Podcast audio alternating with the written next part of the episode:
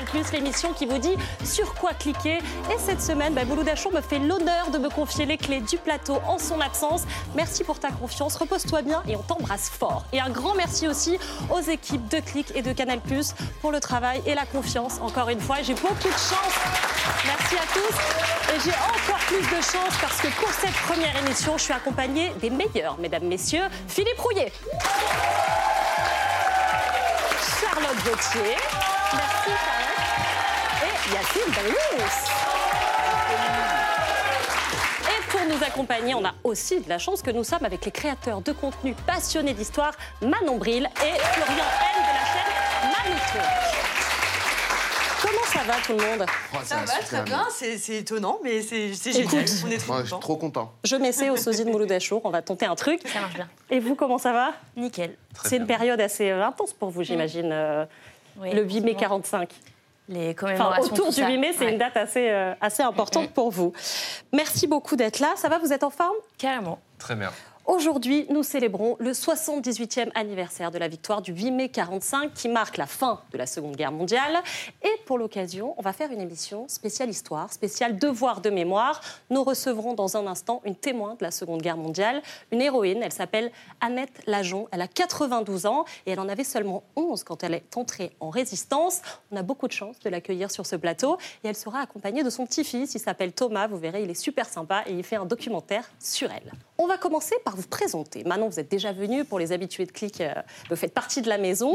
Manon, alors toi, tu es historienne, vidéaste web. Tu as la chaîne YouTube C'est une autre histoire, suivie par près de 690 000 personnes. Et vous parlez aussi, et tu parles pardon aussi d'histoire sur TikTok. On regarde.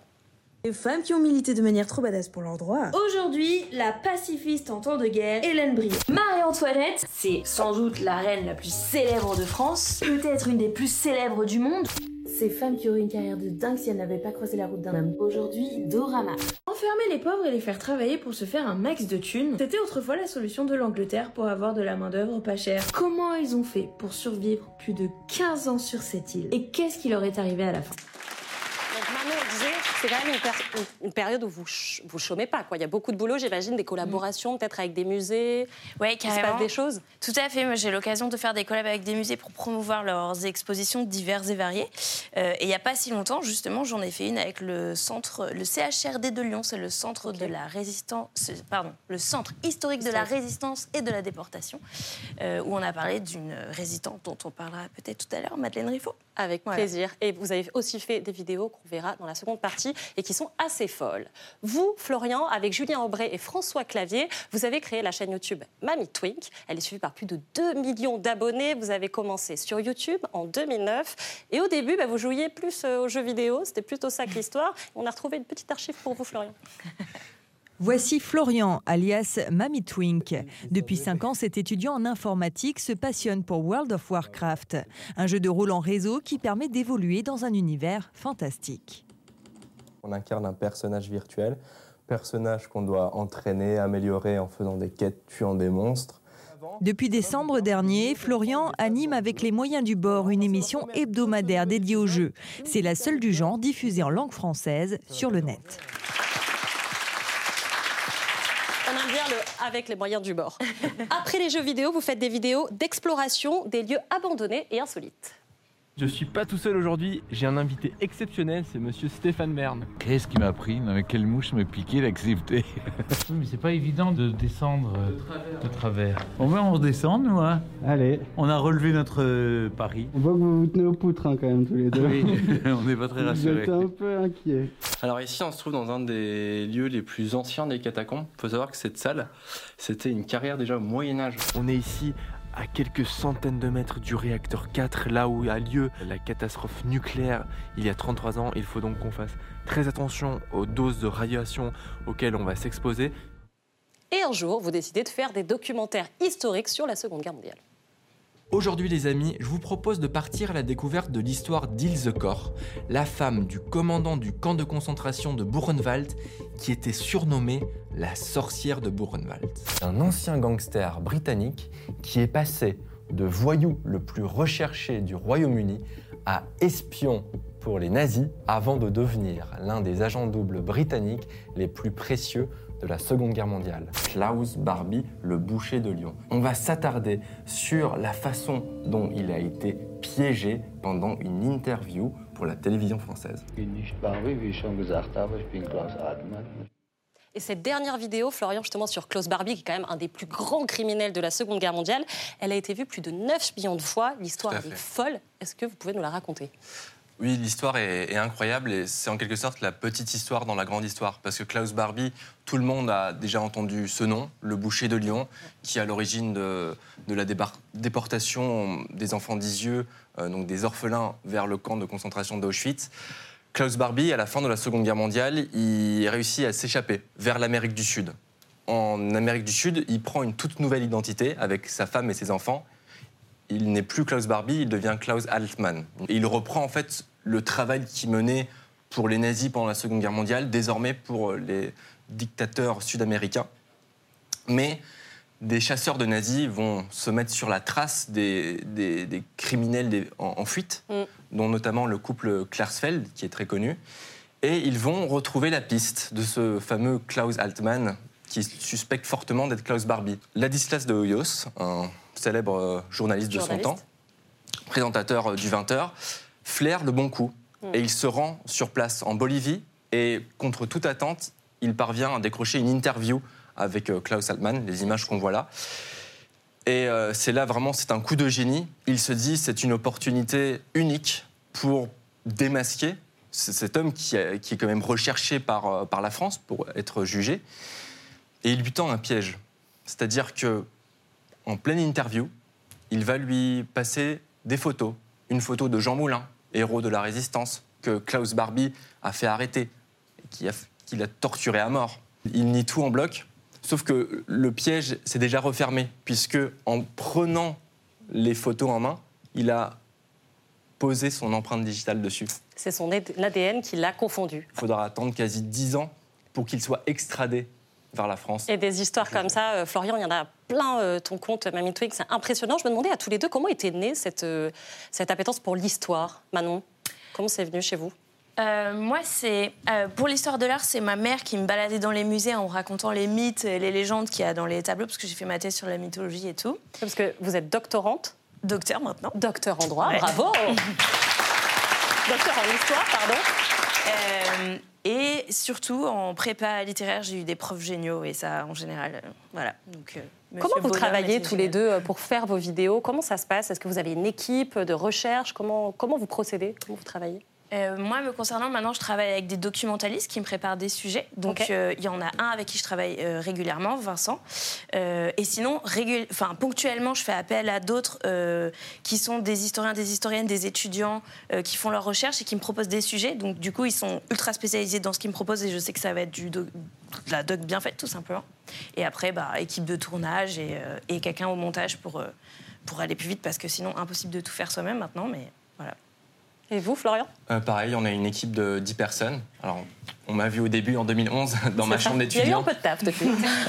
Avec les moyens du bord. Avec les moyens du bord. Bah, Aujourd'hui, on a une, société de production, 10 personnes, et on a la chance de travailler avec un historien, Patrick Godfard, qui est enseignant d'histoire en lycée et désormais aussi euh, salarié de notre entreprise qui relie euh, les scripts et vérifie la véracité historique de nos propos.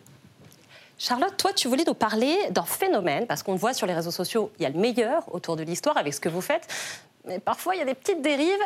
T'écoutes. Euh, oui. Est-ce qu'il y a des endroits où la décence impose de ne pas se prendre en photo? C'est la question que s'est posée une journaliste qui a posté cette image sur les réseaux sociaux. Euh, c'est une femme donc qui se fait prendre en photo sur les rails du camp d'Auschwitz et ça a choqué vraiment beaucoup de gens sur Internet, mais pas que. Ça a aussi choqué les gens qui, euh, euh, enfin, ça a aussi choqué les responsables du mémorial. Euh, et sur Twitter, ils ont rappelé à l'ordre les visiteurs en, écrivant ceci en venant à Auschwitz, les visiteurs, les visiteurs doivent garder à l'esprit qu'ils pénètrent dans un site authentique de l'ancien camp où plus d'un million de personnes ont été assassinées. Respecter leur mémoire. Et c'est pas la première fois que euh, le mémorial demande aux visiteurs d'être plus respectueux. déjà en 2019, on voyait des gens qui se prenaient en photo sur les rails, mais il y a pire dans le niveau d'indécence. Euh, ouais, Mmh. Sur TikTok, une tendance montrait des gens se déguiser en victimes des camps de la mort qui mimaient leur propre décès. Donc là, on va pas vous montrer les images parce que c'est vraiment trop indécent. Euh, le mémorial d'Auschwitz, c'est pas le seul lieu de mémoire où des gens se prennent en photo comme s'ils étaient à la plage. Euh, c'est aussi le cas du mémorial de la Shoah à Berlin. Euh, et ce comportement, ça a outré un artiste israélien, petit-fils de déporté, qui a décidé de répondre à tous ces gens en remettant ses photos dans leur contexte historique. Et là, c'est pas vraiment la même chose, ça donne pas le même effet. Euh, voilà, donc c'est, il reprend Yes. ces photos-là et il les remet dans le contexte. Et donc tout de suite, on voit directement l'importance Ouais, de, le contraste de- est- voilà. Le projet fort. s'appelle Yolocaust et l'idée est de montrer donc l'absurdité de ces comportements. Euh, je voulais vous demander à tous les deux, est-ce que ce genre de comportement, ça montre qu'il y a une méconnaissance de l'histoire? Euh, à mes yeux, c'est un croisement de d'une distanciation d'une génération avec un drame historique. On va en reparler tout à l'heure avec le sujet de la, de, de la nazi-exploitation, mais bref. Donc il y a ça, d'une part, et un détachement euh, euh, des générations nouvelles euh, par rapport à ces événements traumatiques. Et il y a forcément une, une incompréhension de ce, qui sont, de ce devant quoi ils sont. Et il y a une modification du tourisme par les réseaux sociaux qui est très forte. Genre vraiment, Mm. Instagram, c'est devenu un... En fait, maintenant, on voyage pour aller se prendre en photo à un endroit et plus tellement pour faire le voyage en lui-même. Donc je pense que cette mouvance, ça fait que c'est des comportements qu'on reproduit partout. Et si on n'est pas trop au fait de où on est, euh, bêtement, on va se comporter pareil et faire des selfies au même endroit, sans forcément vouloir être offensant, en fait. Mais Ouais. euh, voilà. Alors justement, est-ce que sur vos comptes, dans votre travail, ça fait partie aussi de votre métier, pas de recadrer, mais de réinformer, de corriger aussi? On voit, il y a beaucoup de fake news. C'est pas le monopole de l'actualité, la fake news. C'est aussi, euh, on trouve des fake news historiques. C'est une grosse partie de votre boulot, ça? Oui, bah, on, on- on passe beaucoup de temps à travailler sur euh, nos sujets, à, à se documenter, à vérifier les informations, à, à croiser les informations. C'est essentiel pour le travail de pédagogie qu'on fait, de transmission d'histoire, de, de vérifier, surtout aujourd'hui à, à l'ère du numérique où on peut faire une photo, une story euh, sans vraiment vérifier le fond et soi-même se faire piéger par euh, une simple recherche qu'on a fait sur Google et ou, qui nous a mené euh, vers, euh, vers un article qui est pas forcément Ouais. sourcé. euh, Ça demande éno- énormément de temps, mais en fait, comme, comme toute chose, et juste pour rebondir sur les, les images qu'on a vues, c'est choquant parce qu'on a l'habitude de travailler avec les images de, de l'Holocauste, euh, de la découverte des camps par euh, les, les Alliés. Ce sont des, ima- des images qui sont très difficiles à, à voir et c'est vrai que c'est choquant. Et pour répondre aussi à votre question, je pense qu'il y a aussi une part un peu de bêtise. Mm. Enfin, c'est un manque total de bon sens. euh, Est-ce qu'il vous arrive justement euh, de devoir euh, recadrer? De répondre en commentaire, par exemple, euh, rediriger plus, manière plus Répondre- diplomatique? Ouais, répondre aux commentaires, ça peut arriver. Je sais que moi, je rebondis pas tout le temps sur l'actualité parce que, en fait, c'est, on, ça fait rentrer dans une logique journalistique qui n'est pas forcément la mienne. Mais là, par exemple, avec euh, les déclarations de Gims sur euh, l'histoire qu'il y a eu, etc., bah, pas il y a plein de profs sur TikTok, notamment Yann Toucourt, qui se sont fait une joie de répondre et heureusement qu'ils sont là pour le faire et tout. Enfin, moi, perso, je le fais pas souvent parce que j'ai pas envie d'être dans l'actu euh, chaude, etc. Mais sinon, heureusement que ça se fait beaucoup et qu'il y a une balance, ouais, tout à fait. Le cinéma aussi euh, a raconté à travers de nombreux films euh, bah, l'histoire de la Seconde Guerre mondiale. On l'a beaucoup vu. Le devoir de mémoire et de transmission, bah, il se fait aussi grâce au film. Et Philippe nous a préparé une petite sélection.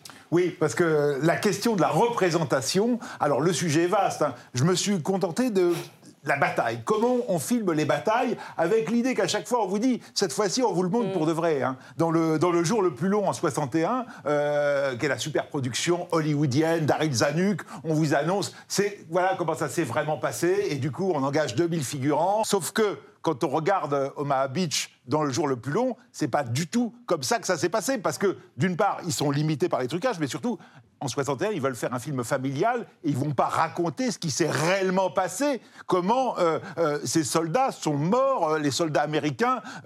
un quart se sont noyés, par exemple, euh, avant de débarquer sur la plage. Ils sont noyés parce qu'on leur tirait dessus, hein, c'est pas parce qu'ils savaient pas nager. Mais euh, ça, c'était pas possible. Alors il va falloir attendre l'ouverture d'Il faut sauver le soldat Ryan en 98. Vous voyez, on est 37 ans plus tard pour voir, là, cette fois-ci, des images qui sont beaucoup plus proches euh, du réel, ou pendant euh, l'ouverture du film, qui est vraiment l'histoire du débarquement. Enfin, c'est Omaha Beach, ça dure entre 20 et 30 minutes dans le film. Là, c'est vraiment la sueur, la peur, la mort, la noyade, le vomi. Euh, je veux dire, c'est quelque chose de très, euh, de très physique. Et là, cette fois-ci, on est dans une représentation qui est euh, plus réaliste. Alors après, ça reste du cinéma, on est d'accord. Mais on, on- on touche sans doute euh, de, de manière un peu plus proche de ce que pouvait être la réalité. Toujours sur cette question de la représentation. Il y a quelqu'un qu'on connaît bien, qu'on aime beaucoup, qui est Clint Eastwood, qui s'est emparé de la bataille d'Iwo Jima et qui a fait un diptyque, deux films, en disant Moi, je vais faire le côté américain et le côté japonais. Et avec cette idée que quand on fait un film euh, de guerre, euh, jusqu'ici, été souvent bah, les bons et les méchants. Euh, et là, il, se dit, bah voilà, Iwo Jima, c'est dans, le Pacifique, hein, c'est une bataille en, en 45. Et évidemment, bah, les Japonais ont leur point de vue, les Américains ont leur point de vue. Et ce qui, l'intéresse, c'est de montrer bah, l'horreur de la guerre et que dans les deux camps, il y a beaucoup de morts qui servent à rien. Sur Mémoire de nos pères, il réfléchit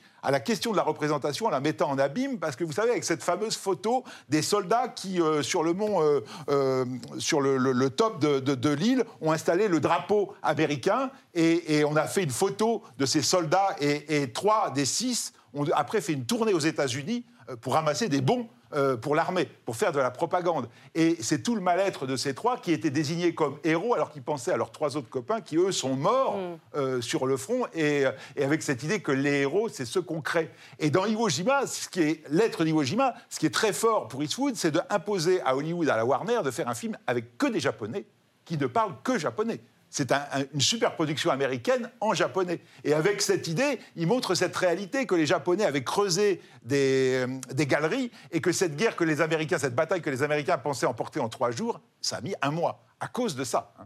Donc voilà, l'idée c'est à chaque fois de jouer là-dessus. Et je vous apporte un dernier film Mon film euh, préféré. qui a encore autre chose, c'est Dunkerque, le film de Nolan en 2017, où là, la guerre devient un survival. C'est-à-dire qu'il vous met dans la peau du soldat et que la question n'est pas tant de- de savoir si on va gagner, mais la question est de survivre.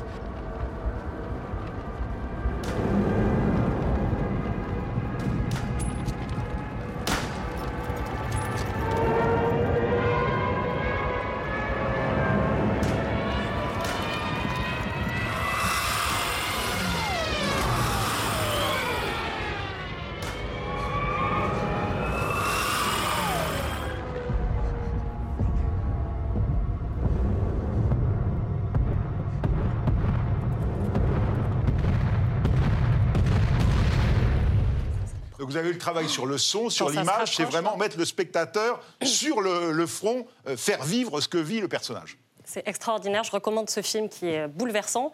Manon a un concept que Philippe Royer maîtrise à peu près, mais vous allez nous expliquer, Manon, c'est la nazi-exploitation. Rien que le nom, ça fait peur. Les amis, figurez-vous qu'il existe un courant cinématographique des années 70. Vous n'êtes pas prêts de films érotiques nazis. Enfin, je veux dire, où on voit des nazis érotisés. Prenons deux secondes pour digérer cette information. Comment est-ce que c'est possible que ce soit arrivé? Vous êtes peut-être en train de vous dire, je comprends. Et qu'est-ce que ça implique tout ça? Je suis Manon Bril et vous regardez C'est une autre histoire. Et aujourd'hui, on parle de la nazi-sexploitation. Du coup, vous vous dites peut-être aussi, mais euh, pourquoi s'intéresser à des films qui mélangent nazisme et érotisme? Ça a l'air horrible et qui sexualisent un contexte dramatique de l'histoire. Eh bien, parce qu'ils sont symptomatiques et révélateurs d'une époque et de la complexité du rapport à la sexualité d'une part et au passé d'une autre, en particulier lorsque celui-ci est particulièrement horrible. Qu'est-ce que c'est que ce Ouais. concept de fou de est- ça tourne un peu la tête, déjà, Ouais, que l'idée. Euh, en gros, la nazi-exploitation, donc c'est un courant cinématographique des années 70 qui érotise le nazisme.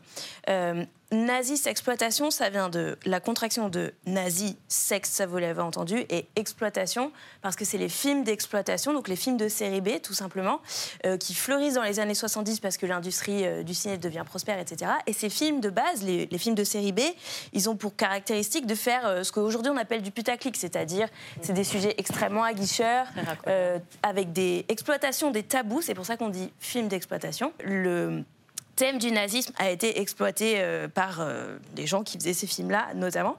Euh, et, donc, en vrai, les, ça fait pas si longtemps que ça que les historiennes et les historiens ou les spécialistes d'études cinématographiques s'intéressent à ça parce que forcément, c'est rebutant, c'est bien normal. Mais en fait, c'est aussi un objet d'histoire intéressant parce que c'est un révélateur de comment, un peu ce qu'on disait tout à l'heure, des générations postérieures. Donc là, on est dans les années 70 la jeune génération de ces années-là, c'est pas une génération qui a vécu la guerre, c'est leurs aînés ou leurs parents qui, eux, sont à cette époque plutôt très silencieux sur la question, etc. Et comme le nazisme, euh, les nazis, c'est à la fois des figures, bah, évidemment, d'autorité excessive et de violence extrême, mais aussi extrêmement élégantes, c'est-à-dire avec leur- leurs uniformes Hugo Boss, etc. euh, hyper, euh, les images sont hyper euh, volontairement travaillées, esthétiques dans les régimes totalitaires en général. Donc c'est une figure parfaite pour des, hum, des films euh, érotiques euh, SM en gros.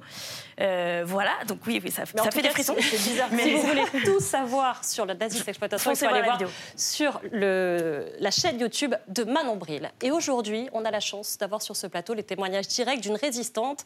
Elle avait 11 ans quand elle s'est engagée euh, pour la première fois dans la résistance. C'est son premier plateau télé. On a beaucoup de chance qu'elle soit avec nous et d'autant qu'elle est accompagnée de son petit-fils. Il s'appelle Thomas et il réalise en ce moment un documentaire sur elle. On regarde. Euh, Il ne faut pas mesurer ce qu'on fait à l'aune de, ce qu'on a l'impression de faire. Euh, par exemple, ce que j'ai fait autrefois, c'était une goutte d'eau dans l'océan. Mais ces multiples gouttes d'eau de- dans l'océan, elles finissent euh, par faire un courant, une rivière. Et donc, ne minimisons pas, c'est chacun à notre taille et à notre place qu'on doit apporter notre contribution, même si elle me semble minime, ça n'a aucune espèce d'importance, elle a toute sa valeur. Bonsoir Annette, bonsoir Thomas. Merci beaucoup à tous les deux d'être là avec nous. On est hyper heureux vraiment que vous ayez accepté notre invitation. On est très touchés aussi, on mesure la chance qu'on a. Euh, Thomas, vous êtes scénariste, vous êtes en train de réaliser un documentaire sur votre grand-mère. Annette. Euh, Annette Lajon, ma question elle est évidente. La première en tout cas, qu'est-ce que c'est que résister? Résister, c'est être d'abord convaincu, d'abord avoir réfléchi, euh, se demander euh, si on peut accepter certaines choses qu'on nous propose ou même qu'on nous impose surtout. Et donc, euh, à partir du moment où on dit non, on ne peut pas les accepter, eh bien, on entre en résistance, on s'oppose de toutes les façons qui- qu'on peut trouver parce que ce n'est pas toujours les mêmes suivant les endroits où on se trouve, suivant son âge, suivant les, les lieux. Euh, euh, il est évident que chacun a un peu sa forme et sa, sa forme de résistance et sa propre résistance, mais à l'origine, c'est toujours le non à quelque chose qui vous semble impossible d'accepter au nom de, de- non seulement des morales, mais de, de tout ce qu'est la civilisation. Voilà. Thomas, vous avez la même définition que votre grand-mère ou il y a, y a débat là-dessus? Elle m'a beaucoup donné de ce que J'imagine. de la définition que j'en- ai, mais oui, pour moi c'est défendre un idéal. Donc, euh, ouais, idéal de, de liberté, de solidarité, de justice. Alors nous sommes le 8 mai 2023, il y a 78 ans, les Alliés remportaient la victoire contre l'Allemagne nazie. On regarde. Et une sorte de passion commence à animer la ville. Aujourd'hui, nous avons le droit de compter sur demain. Nous avons le droit de croire à demain. Nous avons le droit de regarder les yeux des enfants. Sur les dépouilles des fascismes, la notion de l'homme retrouve ses droits. Nous avons retrouvé aujourd'hui les droits de notre vie. Le droit de rire, le droit de parler, le droit de penser, le droit de prier, le droit d'être des hommes libres. Yacine était là déjà, c'est sa voix. Ah, moi, c'est je trouve voix. ça incroyable. Les images sont folles.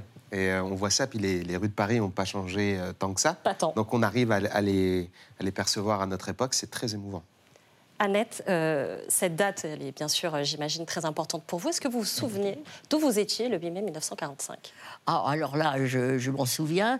Euh, J'étais une petite fille, évidemment. Vous aviez quoi, 13 ans? Et j'étais au lycée de Donfront parce que j'avais réintégré, euh, disons, une vie euh, normale. Euh, après avoir vécu euh, quatre ans de, vie tout à fait extraordinaire dans la clandestinité, avec euh, deux personnalités, la personnalité de, la petite fille habituelle qui ne doit rien laisser transparaître, et puis la vie de la résistante pendant quelques, heures, quelques minutes, quelquefois, et toujours cette, dualité, mais totalement séparée, de façon à ce que jamais personne ne puisse percevoir tout ce qu'il y avait dans le fond. C'est assez difficile de se retrouver ensuite dans une vie tout à fait normale et sans peur. Euh, ne, ne pas appréhender la personne qui va, que vous allez rencontrer, qui va pouvoir vous dénoncer. Euh, voilà, être euh, comme ça. C'est normal et, ça paraît très anormal. Parce que pour que tout le monde se rende bien compte, Annette Lajon, quand la guerre commence, vous allez fêter vos 8 ans. Oui. Vous êtes vraiment une toute petite fille. Comment on voit la guerre arriver dans des yeux d'enfant? Qu'est-ce qui se passe dans votre tête à ce moment-là? Eh bien, tout simplement, on le voit à travers les yeux de ses parents. Pour moi, euh, il est évident que tout ce, qui, tout ce que j'ai vécu, c'est un petit peu euh, grâce à mes parents et à la formation euh, qu'ils m'ont donnée. Donc, je me souviens très bien, c'est plus loin, j'ai vu mes parents et mes grands-parents tous pleurer en entendant les, les accords de Munich. Et donc tous avaient déjà absolument à cette époque-là la notion de que c'était d'abord un renoncement, une trahison, et que ça ne pouvait déboucher que sur d'autres malheurs plus tard. Donc on n'a pas été du tout surpris. Ils n'ont pas été du tout surpris par euh, la déclaration de la guerre. Euh, papa, qui était un ancien de la guerre 14, a été euh, rappelé. Et euh, donc, maman, je la revois encore, a fait son petit baluchon avec le minimum de choses. Il a fait un kilomètre et il s'est heurt- heurté à l'armée allemande qui était déjà là. Donc, il ne pouvait même pas rejoindre le point de rassemblement qu'on lui avait fixé. Et il est revenu à la maison et ben, c'était d'un commun accord. Euh, vraiment, une chose pareille, c'est impossible. On ne savait rien, on ne savait pas ce qu'on allait pouvoir faire, mais on savait déjà au fond de nous-mêmes qu'on disait non. Et votre père, euh, pour situer un petit peu, en plus de cela, il est imprimeur à l'époque, ce qui va lui donner euh, dans les groupes de résistants une place névralgique parce qu'en fait, il va être en capacité de produire bah, des facsimilés, de produire des fausses cartes d'identité, des tampons, mais aussi euh, plein de choses qui vont permettre justement d'alimenter cette résistance. Comment vous, à 11 ans, Annette, vous devenez résistante Est-ce qu'on vous en parle? Est-ce que vous y entrez euh, par- comme ça, spontanément? Euh, Et il faut dire une chose, c'est que je suis fille unique, d'une part. Donc, euh, je suis tout le temps avec mes parents. Et d'autre part, mes parents n'ont pas voulu que je sois pensionnaire euh, interne quelque part, parce que j'aurais eu froid, j'aurais eu faim, et que à la maison, c'était quand même un peu plus confortable. Donc, ils ont choisi de me faire suivre des cours par correspondance. Et donc, j'étais tout le temps à la maison, mais étant tout le temps à la maison, j'ai- j'entendais les conversations de mes parents, de leurs amis, et particulièrement les amis qui, partageaient les mêmes, euh, euh, enfin, les mêmes idées. Et donc, euh, à, ma taille, je comprenais, je comprenais tout ce qu'ils refusaient. Euh, en plus, j'avais eu bien avant, j'avais à peine 8 ans, il y avait un juif qui était passé à la maison. On ne savait pas qu'il était juif, c'était un monsieur. Il avait sonné et il voulait vendre ses toiles. Et il était rentré à la maison et il avait expliqué qu'il était peintre, peintre juif autrichien, qu'il avait fui l'Autriche et qu'il vendait cette, cette- cette peinture euh, pour payer la traversée jusqu'en Amérique. Et donc il nous avait expliqué ce qu'il vivait en Autriche. Et moi, gamine, j'avais déjà entendu ce, ce qu'il racontait. Donc euh, mes parents, la façon dont ils disaient non, dont, leur- dont leurs amis leurs vrais amis, parce qu'il y avait les autres, euh, qui disaient oui, c'est inacceptable, euh, ben, ça, ça rentrait en moi, je le, je le comprenais à ma taille, mais je l'assimilais complètement et, et je le faisais mien. Et vous avez ça devenait vécu- mon idéal à moi. Voilà. Vous avez vécu des choses euh, vraiment terrifiantes pour la plupart d'entre nous. Enfin, on se dit avec le recul, c'est incroyable. La Gestapo est entrée chez vous, vous étiez une toute petite enfant, et ils vont fouiller la 11 maison ans. un petit peu partout. 11 ans. Est-ce que vous pouvez nous raconter ça? Ils fouillent un petit peu la maison, sauf votre coffre euh, à jouer ou euh, Non, ma, ma- ma salle de jeu. Il faut dire que ça, ça se situait en mai 1944, l'époque où la Gestapo a agi de façon épouvantable dans, dans toute la région. Et donc, euh, on a probablement été dénoncé. Euh, maman hurle la Gestapo, papa évidemment arrête tout, euh, va pour ouvrir euh, la, porte et j'ai pris mon air le plus, le plus bête pour dire à maman ah maman qu'est-ce qui se passe? Et maman m'a dit et maman m'a dit assieds-toi et apprends ta géographie. Ah, et bien je me suis assise, je n'ai pas appris ma géographie. Et maman était toujours droite au milieu de la pièce, sans, un mot, rien qui, qui pouvait déceler quelque chose que ça. Donc ils ont fouillé toute la maison. Ils n'ont rien trouvé de, de spécial. Vraiment, tout était bien camouflé. Et puis ensuite, ils sont allés dans les bâtiments où ils ont fouillé tout, ben, à la Mm. recherche certainement d'armes. Et puis, ils sont arrivés devant un tout petit bâtiment euh, où, euh, entre les, les grosses poutres et les toutes petites poutrelles, on avait aménagé des caches où il y avait toutes les fausses cartes d'identité vierge, Mm. le feuilleteur, les tampons, Tout ce pu vous faire tomber. enfin, le, le véritable atelier. Et euh, en dessous, par terre, eh bien, il y avait des jouets, avait des poupées, il y avait un tricycle. il y avait... Et le, le chef de la Gestapo est arrivé de- devant le petit bâtiment. Il a dit Ah, de jouets d'enfants. Et c'est le seul bâtiment dans lequel il ne soit pas rentré. Et ça, c'est que le début d'une vie de résistance, puisque vous avez continué par la suite. Euh, chère Annette, on a posé à une, une question à une personne que vous connaissez, je crois, qui s'appelle Colette euh, Marin-Catherine. On lui Oui, a posé la question dans, de... les- dans mes rencontres avec les élèves. On a fait des Eh ben, rencontres. on a posé à Colette, plutôt Mouloud Achour a posé la question à Colette dans ClickX de qu'est-ce que c'est que résister et surtout à quoi est-il urgent de résister aujourd'hui? Contre quoi vous, vous, vous pensez qu'il faut résister aujourd'hui? Contre la connerie, déjà. Contre la fainéantise, pourquoi pas. Contre la haine, ça ne sert à rien. Ça ne détruit d'ailleurs que la personne qui la détient. C'est- mauvais de haïr. Puis on perd son temps. Comment on fait pour résister à tout ça? Je, je résiste à tout ça comme je suis né avec les, les yeux bruns. euh, voilà. C'est- C'est dans une nature, vous savez. Vous avez des gens qui viendront au monde, ils viendront au monde mécontents. Ils seront mécontents toute leur vie. Donc vous n'y pouvez rien. Et des gens qui sont heureux de rien. Thomas, vous aussi, vous avez fait ce travail de récolter des informations, de raconter l'histoire de votre grand-mère. Quand est-ce qu'est venue l'idée? Comment vous en, avez, vous en êtes parlé tous les deux? Euh, En fait, de- depuis tout petit, ma grand-mère, je l'ai vue un peu comme euh, l'héroïne d'une grande aventure. Voilà, la reine d'Angleterre avait 007 et De Gaulle avait la petite Ah Annette. ouais Ça vous va la comparaison elle est... C'est vraiment l'image que j'avais quand j'étais petit. Et puis en grandissant, j'ai compris que cette histoire, c'était pas juste une histoire, c'était c'était euh, la vie d'une petite fille qui a qui a vécu la guerre intimement, qui a voilà embrassé l'idéal de ses parents, qu'on a fait le sien. Et euh, puis bah t'as toujours témoigné euh, de cette histoire-là, et donc euh, j'ai voulu t'aider en fait dans dans cette mission de transmission, de passage de flambeau, donc à ma façon. Et, et voilà, c'est comme ça qu'est né le projet de documentaire. Parce que je pense que ce témoignage, il est, il est précieux, il est inspirant, et particulièrement pour, pour les nouvelles générations. Comment vous avez accueilli Annette sa demande quand Thomas vous a demandé euh, si Ben, vous J'ai trouvé, ça absolument extraordinaire que mon petit-fils, euh, euh, d'abord, euh, ait, ait reçu de, de moi et accepté de recevoir de moi euh, ce- cet, idéal de transmission. Euh, c'est extraordinaire. Il ne pouvait pas, pouvait y avoir de choses qui me fassent plus de plaisir. Et puis, bon, bah, c'est vrai que euh, pour moi, et le devoir de mémoire existe justement dans la mesure où il assure une transmission. Parce que se souvenir, c'est très bien, mais ça ne suffit pas. Il faut que ce soit une leçon pour maintenant et pour toujours.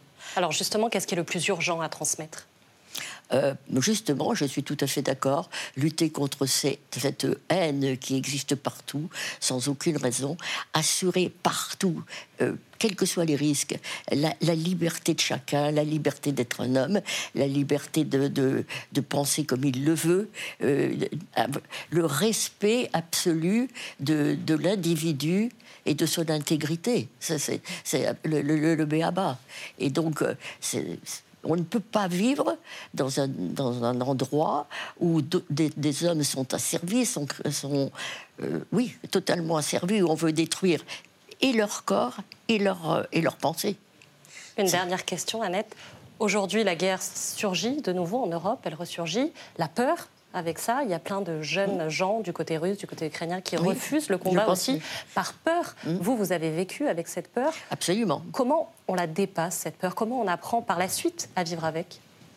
Mais on, on la vit parce que euh, la vie est là.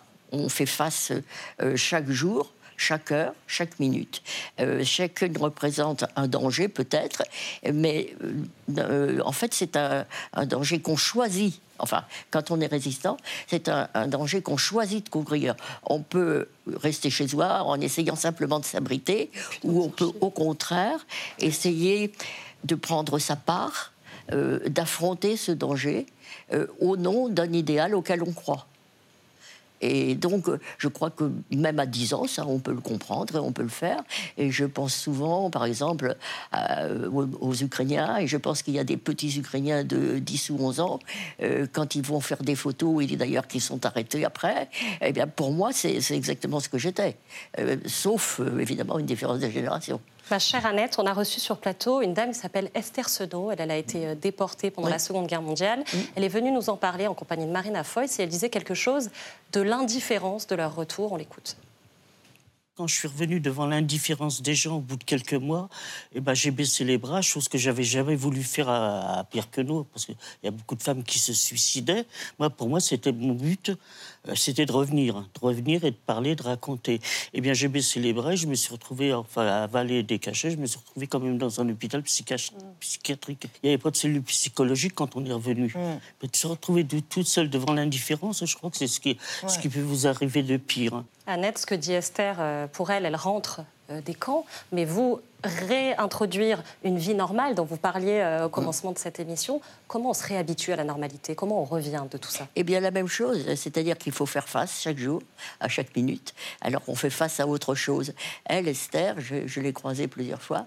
euh, bon, elle a fait face à des choses tellement dramatiques que je crois qu'en plus, on ne peut pas les raconter. C'est indicible. Ça, ça dépasse tout ce qu'on peut faire.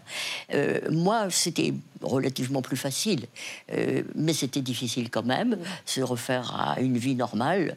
Euh, quand, quand je- quand vous faites une version latine, ça n'a vraiment rien euh, qui, qui puisse vous donner, euh, je sais pas, l'adrénaline que vous avez quand vous allez euh, mettre des éclateurs de pneus sur les routes ou, ou faire Ah, des... Ça, ça vous mettez de l'adrénaline? Ah ben oui, quand même.